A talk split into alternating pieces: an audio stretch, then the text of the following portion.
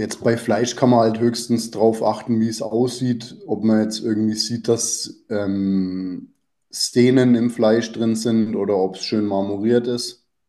Darauf kann man achten. Und abgesehen davon ist es eben schwierig, weil in diesen Packungen ist ein sogenanntes Schutzgas.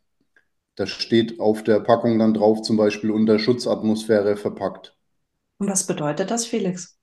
Das bedeutet, dass in, diesen, in dieser Verpackung ist kein Sauerstoff, sondern da ist ein anderes Gas drin. Äh, das hat damit zu tun, dass Lebensmittel ja durch Sauerstoff, also unter anderem halt durch ähm, Licht, Sauerstoff und Wärme verderben. Schnell, einfach, gesund. Dein Gesundheitskompass. Wir zeigen dir, wie du schnell und einfach mehr Gesundheit in dein Leben bringst und endlich das Leben führst, das du verdienst.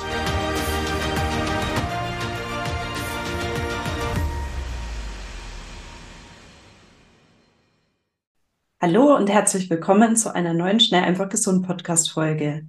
Ich, Maxi Auerswald, darf heute Felix Glaser begrüßen. Hallo Felix. Hallo Maxi. Schön, dass wir uns heute wieder zusammenfinden. Und heute soll es um ein Thema gehen, was dir, lieber Zuhörer und Zuschauer, im Alltag sehr stark weiterhelfen kann.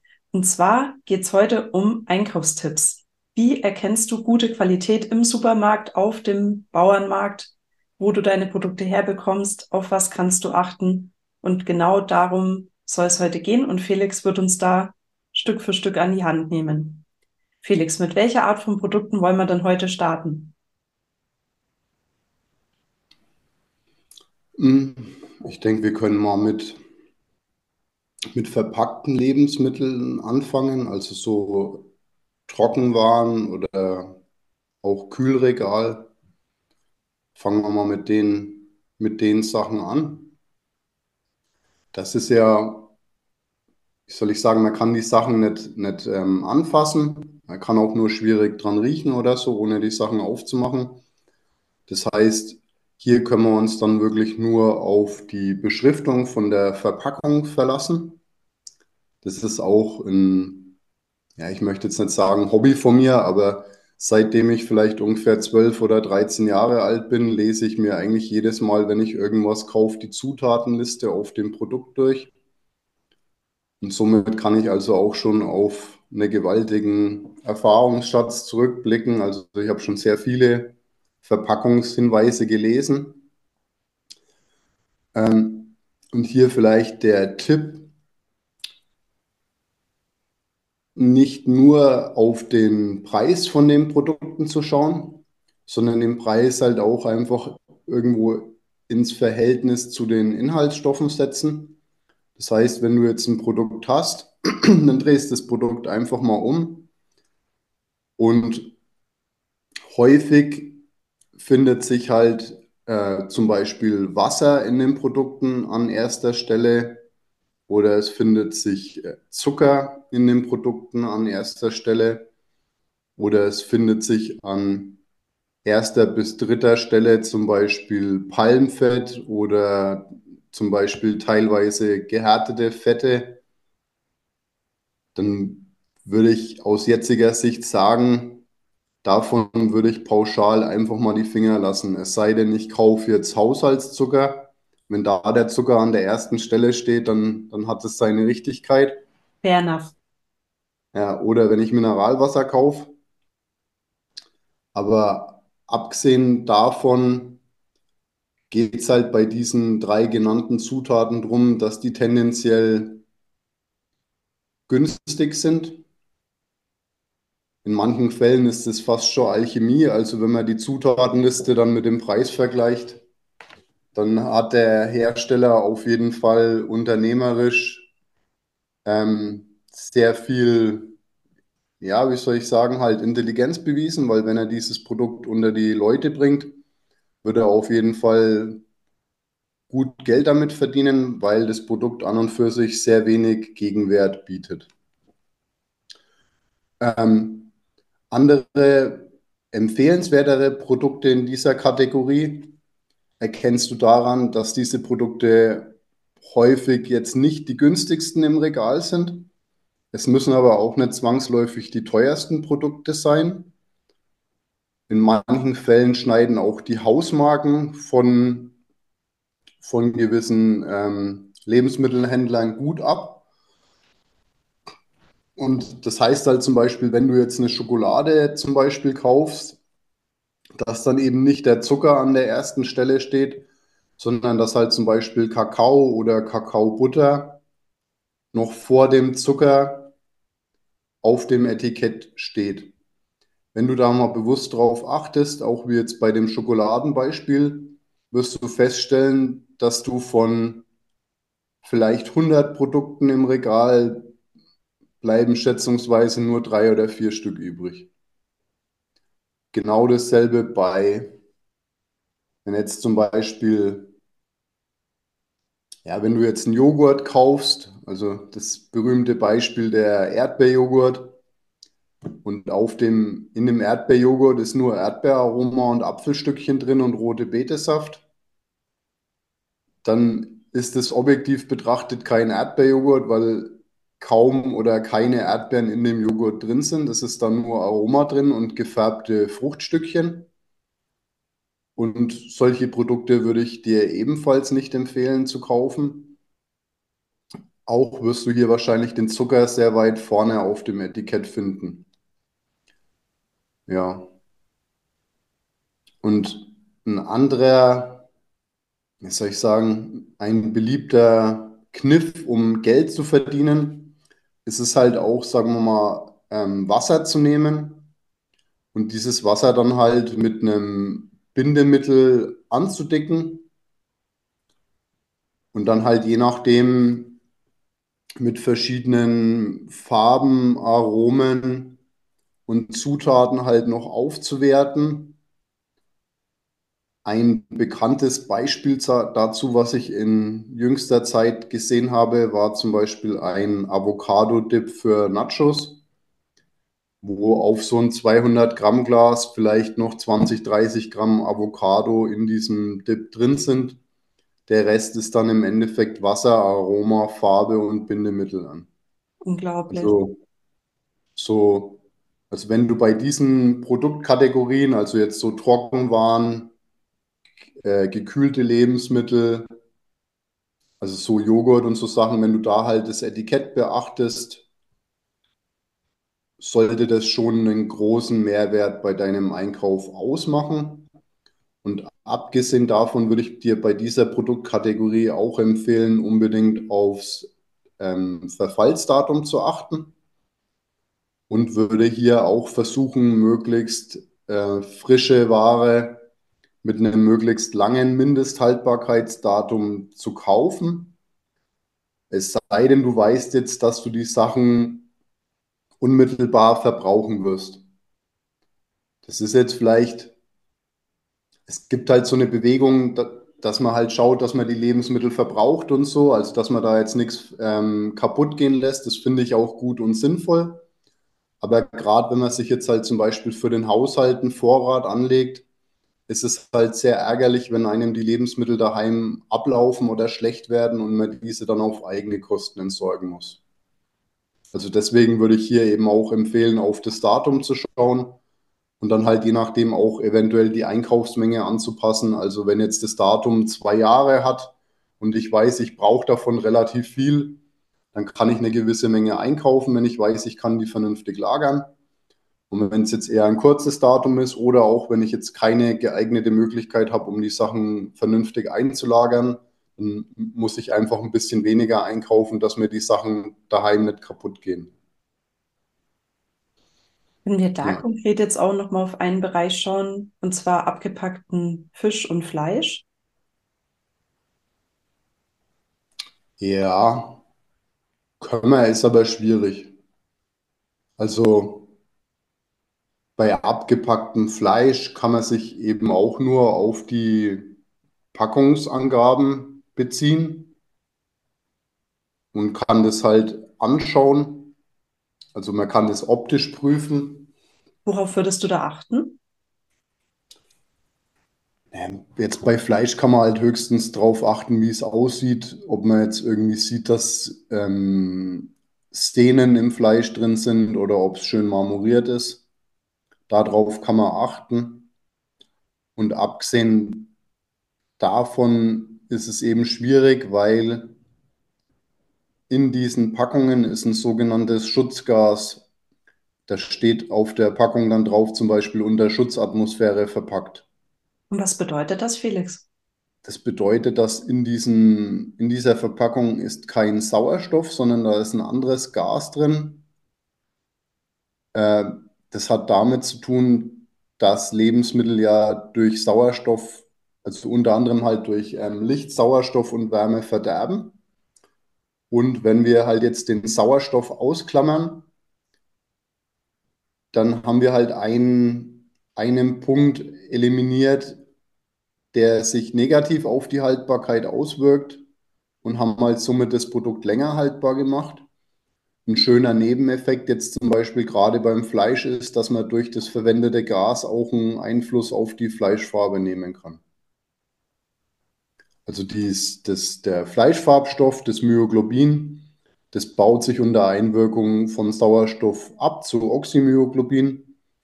Und wenn man halt jetzt äh, stattdessen Gas einbringt, dann kann man das Fleisch halt schön rot halten. Das Fleisch würde sonst grau werden. Und ist an diesem Gas etwas bedenklich aus gesundheitlicher Sicht oder nicht? Ich glaube, da könnte der Martin zum Beispiel besser Auskunft geben, aber grundsätzlich würde ich davon ausgehen, dass es unschädlich ist, solange man das jetzt nicht wegatmet. Also wenn man jetzt nur das, das Lebensmittel genießt, ist es, denke ich, äh, bedenkenlos. Aber man sollte jetzt praktisch nicht einen, einen, einen, Schnitt in die Packung machen und sollte es rausinhalieren. Das wäre wenig zielführend, ja. ja. Okay, der Tipp ist angekommen. Und eine ja. Frage habe ich noch zum Wegfrieren von abgepacktem Fleisch und Fisch. Ähm, wie würdest du vorgehen, wenn du merkst, okay, du hast jetzt doch zu viel gekauft, du musst das wegfrieren? Würdest du das umverpacken oder in der Originalverpackung lassen? Kommt auf die Verpackung an. Wenn es vakuumiert ist, würde ich es wahrscheinlich so einfrieren. Und wenn es so eine, so ein Behälter ist, so ein verschweißter, dann würde ich es wahrscheinlich umpacken. Okay. Und auch da nochmal eine Frage zum Mindesthaltbarkeitsdatum. Gerade bei Fleisch und Fisch ist es ja nochmal ein sensibleres Thema, finde ich, als bei anderen Lebensmitteln. Und wie lange vor Ablauf des Mindesthaltbarkeitsdatums sollte man wegfrieren? Also wenn ich jetzt zum Beispiel etwas kaufe, was bereits in sehr kurzer Frist abläuft, kann man sowas überhaupt noch einfrieren oder wie, wie stehst du dazu? Ja, das ist ein spannendes Thema. Wenn ich da kurz wegen ausholen darf, und zwar gab es da vor, vor ungefähr einem Jahr gab einen Rechtsstreit in der Schweiz. Und zwar ging es darum, dass Produkte, die eingefroren werden sollen, die müssten praktisch unmittelbar nach dem Produzieren eingefroren werden. Soweit damals die Rechtslage in der Schweiz. Und dann hat praktisch ein, ein bekannter Metzger von mir, der hat dann da dagegen dann geklagt, weil es macht ja jetzt keinen Sinn, wenn man jetzt, wenn du jetzt zum Beispiel Wurst hast und dann zum Beispiel merkst, okay, ich verkaufe die Wurst jetzt nicht komplett, dann würde ich halt vielleicht sagen, so zwei, drei Tage bevor die Ware das, ähm, das Haltbarkeitsdatum erreicht, spätestens dann würde ich die Ware einfrieren. Okay. Und wenn es sich vorher abzeichnet, dass ich es nicht brauche, würde ich es auch schon früher einfrieren. Aber also es geht. Je früher, desto besser, oder? Also je ja, früher, umso, desto besser. Ja, umso weniger keimbelastet ist halt das Lebensmittel, weil durch die Lagerdauer ähm, setzt ja ein Verderb ein. Der Verderb wird halt zum Beispiel durch Salz oder durch, durch Zucker oder durch ähm, Säureregulatoren kann man das Ganze halt ähm, verschieben, also dass sich die, die Produkte besser halten. Aber praktisch je länger das Produkt gelagert wird, umso näher kommt man halt dem Grenzwert an Keimbelastung, das das Produkt noch aufweisen darf, dass es für den menschlichen Verzehr geeignet ist. Und das heißt halt, je früher, dass ich es einfriere, umso unbedenklicher. Und halt auch beim Auftauen. Also wenn man jetzt so ein Produkt einfriert, das man jetzt eher kurz vorm Ablaufdatum eingefroren hat, dann das Produkt auch einfach wirklich auffrieren, also ähm, auftauen und ähm, genießen. Also zubereiten und dann halt genießen. Aber praktisch das Produkt nicht noch irgendwie tagelang im Kühlschrank aufheben oder so, sondern wirklich möglichst unmittelbar auftauen und verwenden. Und da auch noch ein Hinweis, und zwar gibt es das sogenannte Mindesthaltbarkeitsdatum. Das heißt also mindestens haltbar bis, nicht tödlich ab. Vor allem halt auch bei Joghurt oder auch Quark oder auch bei trockenen Lebensmitteln kann das Datum durchaus ähm, verlängert werden, solange man jetzt nicht riecht, dass die Sachen irgendwie schlecht oder unangenehm riechen würden. Und dann gibt es das sogenannte Verbrauchsdatum. Das heißt dann zu verbrauchen bis. Und das ist wirklich bindend. Also wenn ihr jetzt Hackfleisch kauft und da steht drauf zu verbrauchen bis, dann ist es wirklich einzuhalten. Aber es ist dann nicht zu empfehlen, das dann zum Beispiel drei Tage nachdem nachdem dieses Datum ähm, gesetzt wurde, das dann noch zu genießen, das würde ich nicht empfehlen. Also da unterscheiden Mindesthaltbarkeitsdatum und ähm, Verbrauchsdatum. Und ist es so, dass immer entweder das eine oder das andere angegeben werden muss oder findet man in der Regel ja. beides? Weil ich kenne jetzt nur nee. von der bewussten Warnung her das Mindesthaltbarkeitsdatum. Nee, es, es gibt immer eins von beiden. Okay. Und da dann einfach drauf bei, achten, was ist auf der Verpackung. Ja, also bei Fleisch, bei Fisch, bei vor allem auch bei Hackfleisch, da gibt es ein Verbrauchsdatum und das ist einzuhalten. Ja. Okay, gut zu wissen. Ich denke, das war vielen einschließlich mir jetzt auch noch nicht bewusst. Die heutige Folge wird dir präsentiert von Naturtreu, natürlich und durchdacht. Naturtreu bietet dir Adaptogenkomplexe mit einem optimalen Preis-Leistungs-Verhältnis. Darunter sind Vitamin D3 und K2, um auch im Winter positiv gestimmt zu sein. Der blütenrein Leberkomplex, um deinen Entgiftungsorganen bei der Arbeit zu helfen. Oder der Drüsenschildkomplex mit Jod und Selen, welcher deiner Schilddrüse hilft, wieder richtig zu arbeiten. Diese und weitere Produkte findest du auf naturtreu.de. Geh noch heute auf www.naturtreu.de und erhalte mit dem Code GESUND10 10% Rabatt auf deine erste Bestellung. Machen wir weiter mit Gemüse, oder? Ja, gerne. Für uns mit also auf, den, auf den Fisch und aufs Fleisch gehen wir nachher immer noch ein wenig ein. Ähm, jetzt halt beim, beim Thema äh, Obst und Gemüse.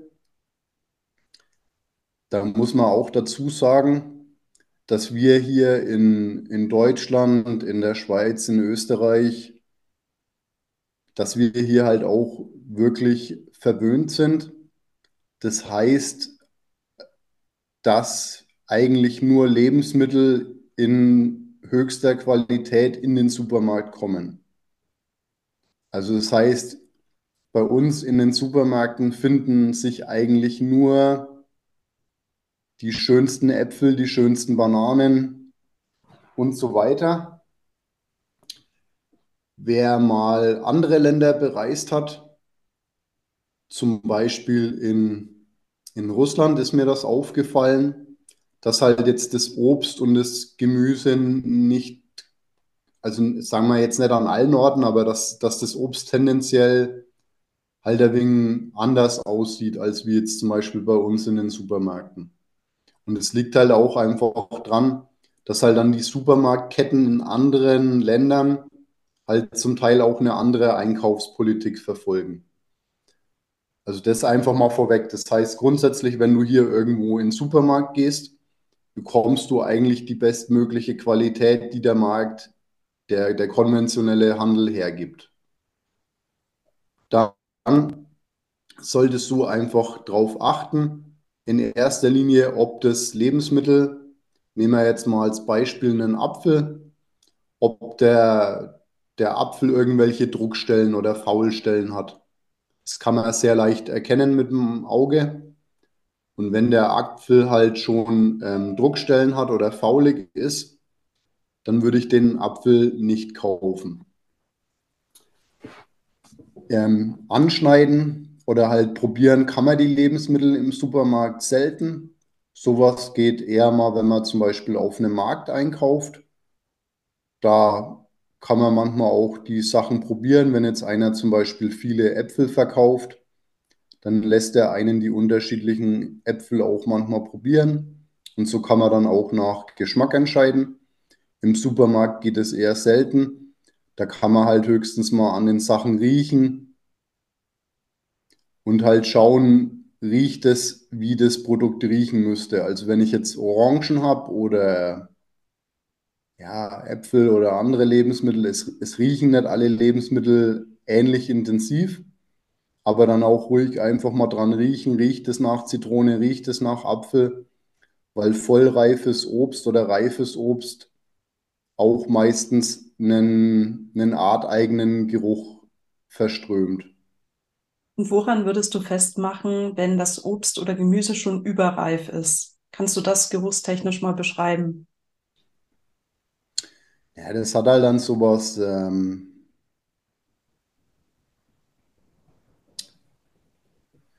ja, wie soll ich sagen, halt sowas ähm, Vergorenes.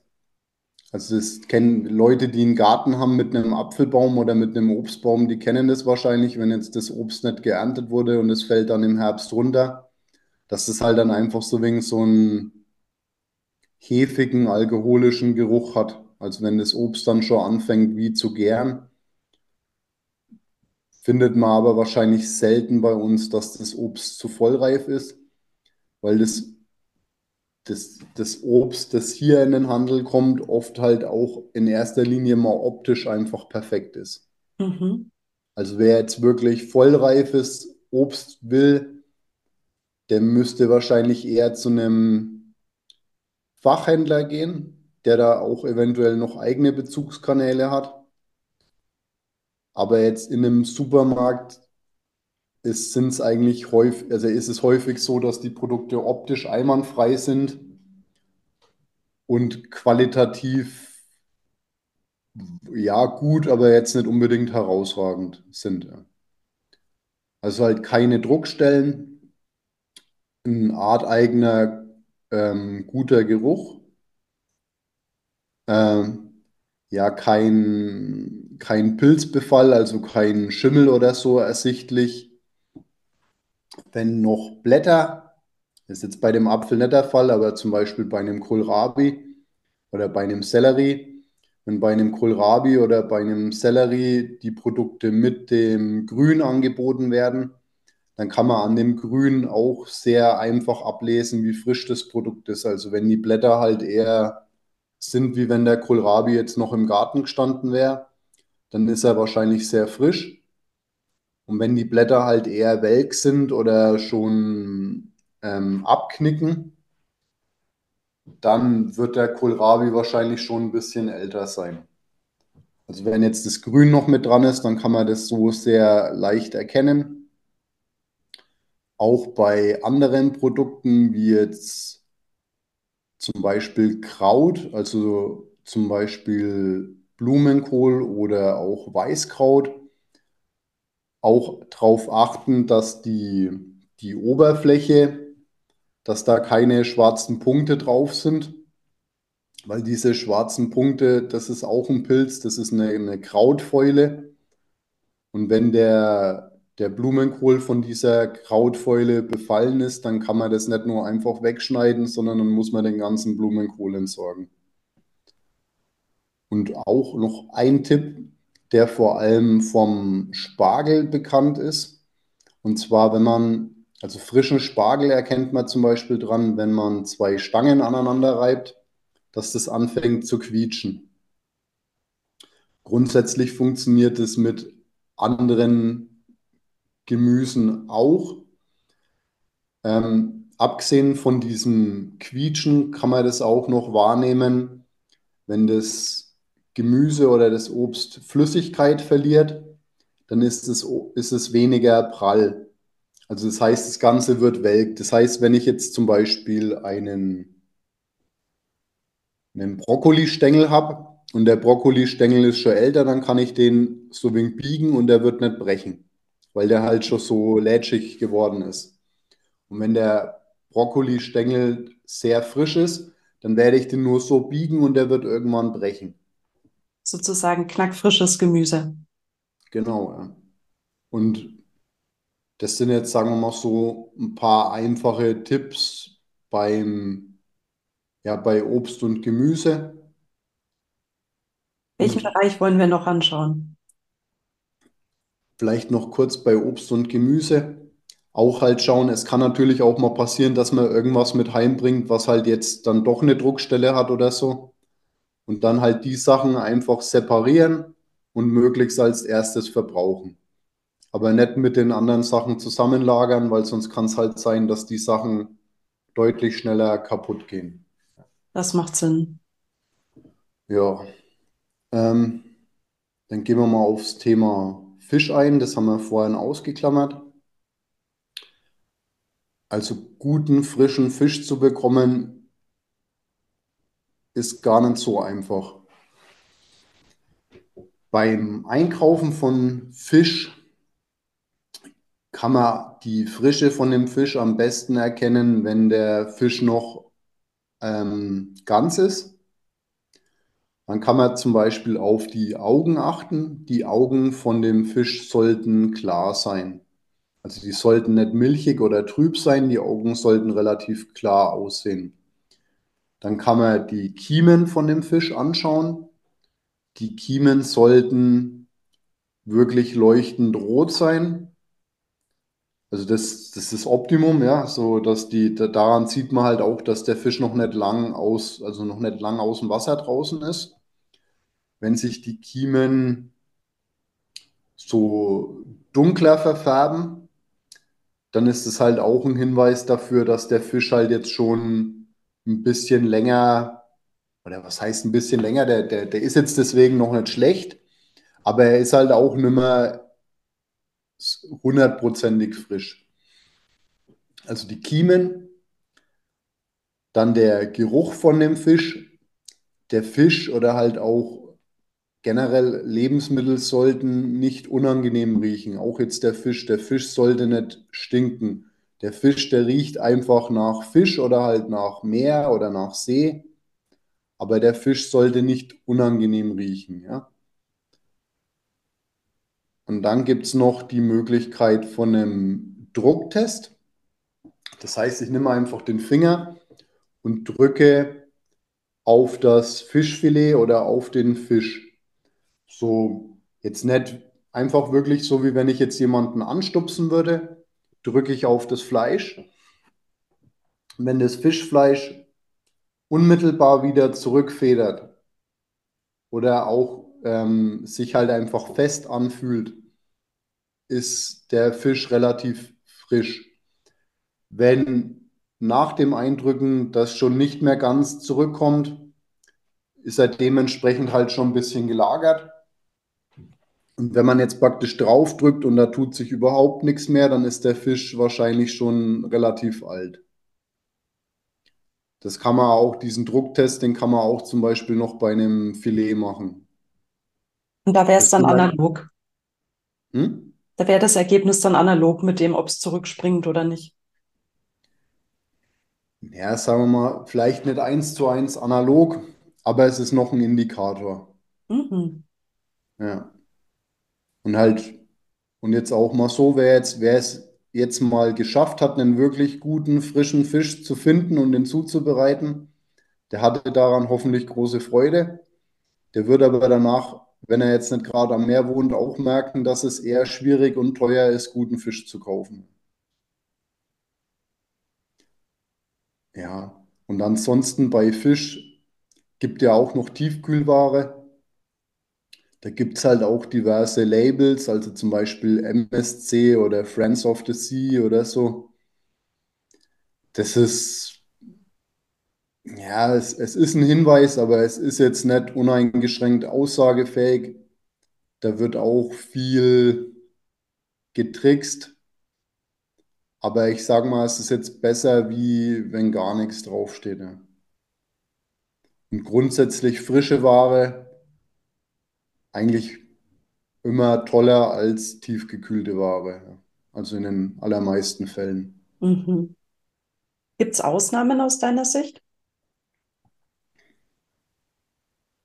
Also jetzt losgelöst von Fisch und Fleisch, einfach nur generell mal auf das Thema Tiefkühlware geblickt. Ja, also jetzt zum Beispiel tiefkühle Erbsen, Rosenkohl, Bohnen. Da finde ich den Unterschied jetzt sehr gering. Und halt auch so aus der Erfahrung heraus schälen jetzt die wenigsten Betriebe noch selber Erbsen. Also halt jetzt so tiefkühle Erbsen oder auch zum Beispiel Tiefkühlspinat oder so. Das sind Sachen, die da, wo ich, wo ich jetzt sage, da, es macht schon Unterschied, je nachdem, was man damit machen will, vor allem beim Spinat. Aber jetzt so für einen Rahmspinat, ähm, Tiefkühlgemüse oder für eine, für ein Erbsengemüse, da, da macht es im Endeffekt keinen Unterschied oder wenig. Hast du denn noch einen konkreten Einkaufstipp für Tiefkühlware? Gibt es da auch noch was, was man beachten sollte? Ja, also halt, dass die, die Truhen, dass die abgedeckt sind. Es gab es ja früher noch, dass so offene Truhen waren, wo man dann einfach reinlangen konnte. Das gibt es heutzutage immer weniger. Und da halt dann auch wieder aufs Datum achten. Und halt je nachdem auch auf die Qualität, also halt jetzt zum Beispiel Bio oder konventionell oder halt auch ähm, die Preise vergleichen und die, die Packungsinhalte. Also oft wird da halt getrickst, dass halt jetzt in dem einen Paket sind halt nur 600 Gramm, in dem anderen Paket ist ein Kilo. Das Paket mit 600 Gramm ist günstiger als das Paket mit einem Kilo, aber der Kilopreis von dem 600 Gramm Paket ist teurer als der von dem anderen. Das ist jetzt verwirrend, aber an der Tiefkühltheke auch, ja.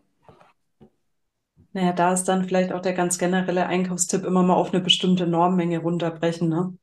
Das machen ja auch manche Supermärkte, dass sie das anbieten, um zum Beispiel dann auf, auf 100 Gramm oder auf ein Kilogramm den Preis ähm, runterzubrechen. Das Und ich glaube, genau, wer da das Kleingedruckte liest, ist dann auch gut beraten. Und irgendwann hat man ja dann trotzdem so, sage ich mal, seine Produkte, zu denen man wiederholt greift.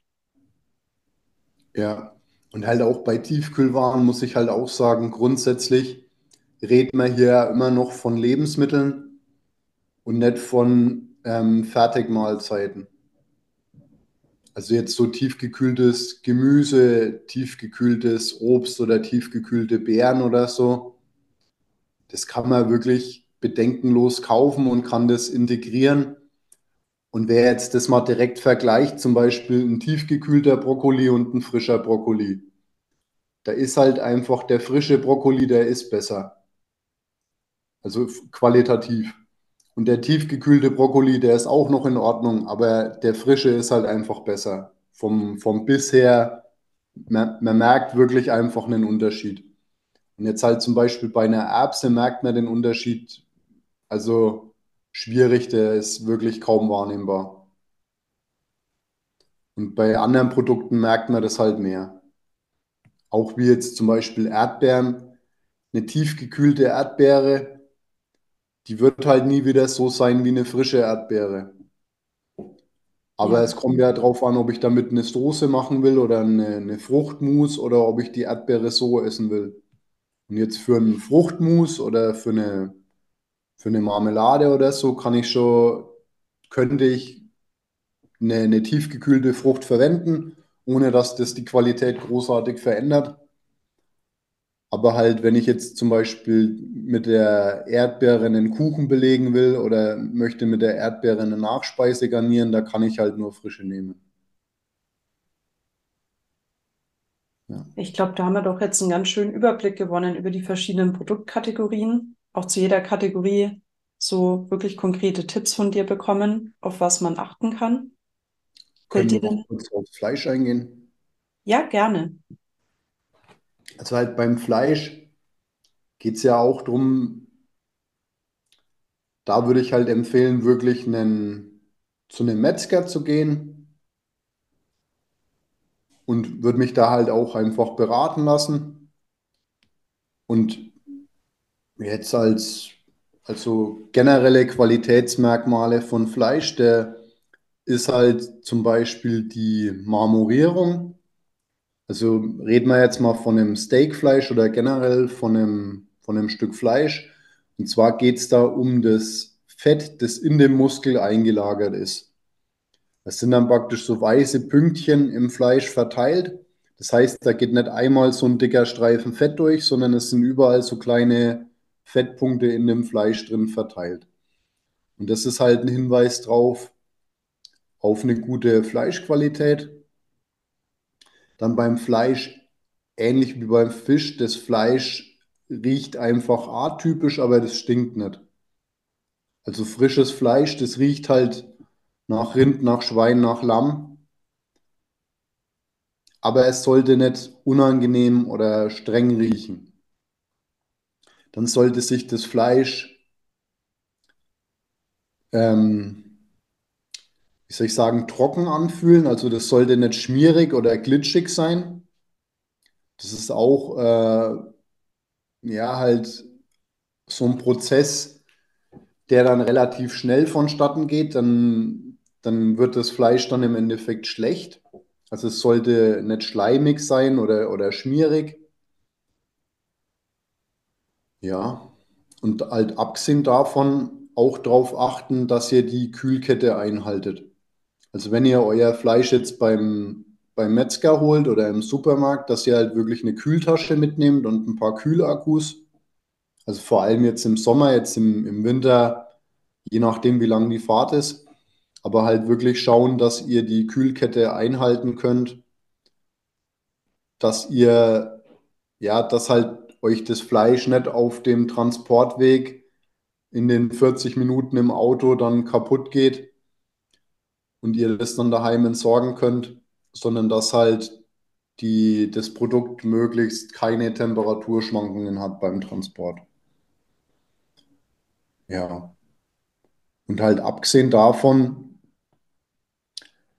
kommt es halt auch noch drauf an, da, da hat man aber jetzt als Endverbraucher kaum einen Einfluss drauf. Also wie alt war das Tier? Das Tier muss gesund gewesen sein und so weiter. Oder welche Rasse war das? Gibt ja auch diverse unterschiedliche ähm, Schweine oder Rinder oder auch Lämmerrassen. Und das hat dann im Endeffekt alles einen Einfluss auf die Fleischqualität. Ja. Ja, super. Dann haben wir zu der Kategorie, zu der wir ja schon zu Beginn bei den abgepackten Lebensmitteln ein bisschen eingegangen sind, jetzt noch den Deep Dive. Fehlt denn aus deiner Sicht jetzt noch eine Kategorie?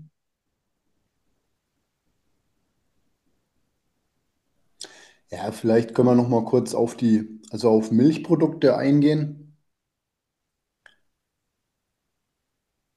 Bei, vor allem bei Käse. Käse ist ein Produkt, das besteht im Endeffekt aus Milch, Lab und Salz. Das sind drei, drei Zutaten. Vielleicht ist noch ein, ein Gewürz drin oder irgendwas. Aber auch in, in Käse, wer da, also wer von euch jetzt das Etikett liest, der wird zum Beispiel feststellen, dass in manchen Camembert-Sorten ähm, Gelatine drin ist. Und das wird jetzt manchen Vegetarier oder manchen Moslem vielleicht erstaunen. Aber das machen manche Hersteller einfach, dass sich der Camembert in schönere Scheiben schneiden lässt. Hm. Effektiv brauchen für den Camembert tut man das nicht. Es ist halt einfach nur schön, wenn der sich halt besser schneiden lässt. Aber das sind dann halt auch Sachen, die, die jetzt nicht zwangsläufig nötig sind oder es sind irgendwelche Bindemittel oder Färbemittel drin, zum Beispiel Karagen, dass der Käse halt einfach schön, schön gelblich wird. Das sind Sachen, die braucht es nicht. Oder halt auch bei, Milchprodukten würde ich halt auch darauf achten, dass halt keine, es ist auch traurig, muss ich sagen, dass es fast nicht möglich ist, in einem Supermarkt, der über 100 Joghurts verkauft, einen Joghurt ohne Aroma zu finden. Also das finde ich wirklich traurig und faszinierend zugleich, dass man in den Supermarkt geht und kann sich vor ein Joghurtregal mit 100 Joghurts stellen und der einzige Joghurt, der kein Aroma enthält, ist der Naturjoghurt. Das finde ich ja einfach schade und also ich persönlich kaufe das nicht und ich frage mich halt so, wer, wer diese Sachen denn alle kauft. Ja. Das sind halt die Sachen, die wir vorhin besprochen haben mit dem Etikett, halt Zucker, Aroma, irgendwelche Farbstoffe. Da tut man sich, denke ich, auch selber einen Gefallen, wenn man sich halt ein paar Beeren auftaut oder sich halt einfach selber seinen Fruchtjoghurt zusammenrührt. Weil dann hat man auch die Sachen drin, die, die man haben möchte. Also wer jetzt einen Himbeerjoghurt haben will, der nimmt einen Joghurt, ein bisschen Zucker und ein paar Himbeeren.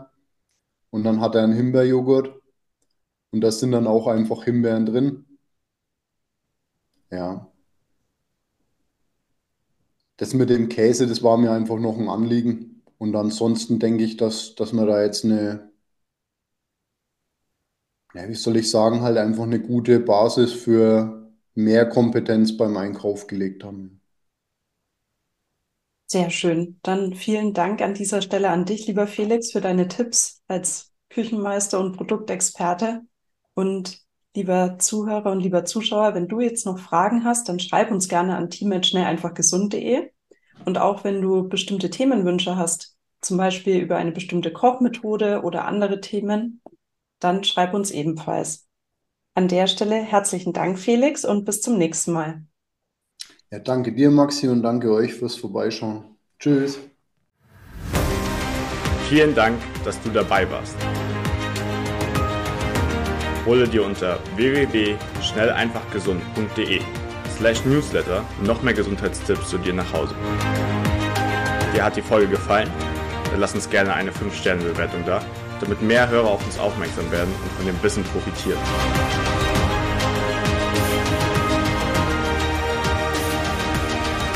Wir wünschen dir eine gesunde Woche. Dein SEG-Team.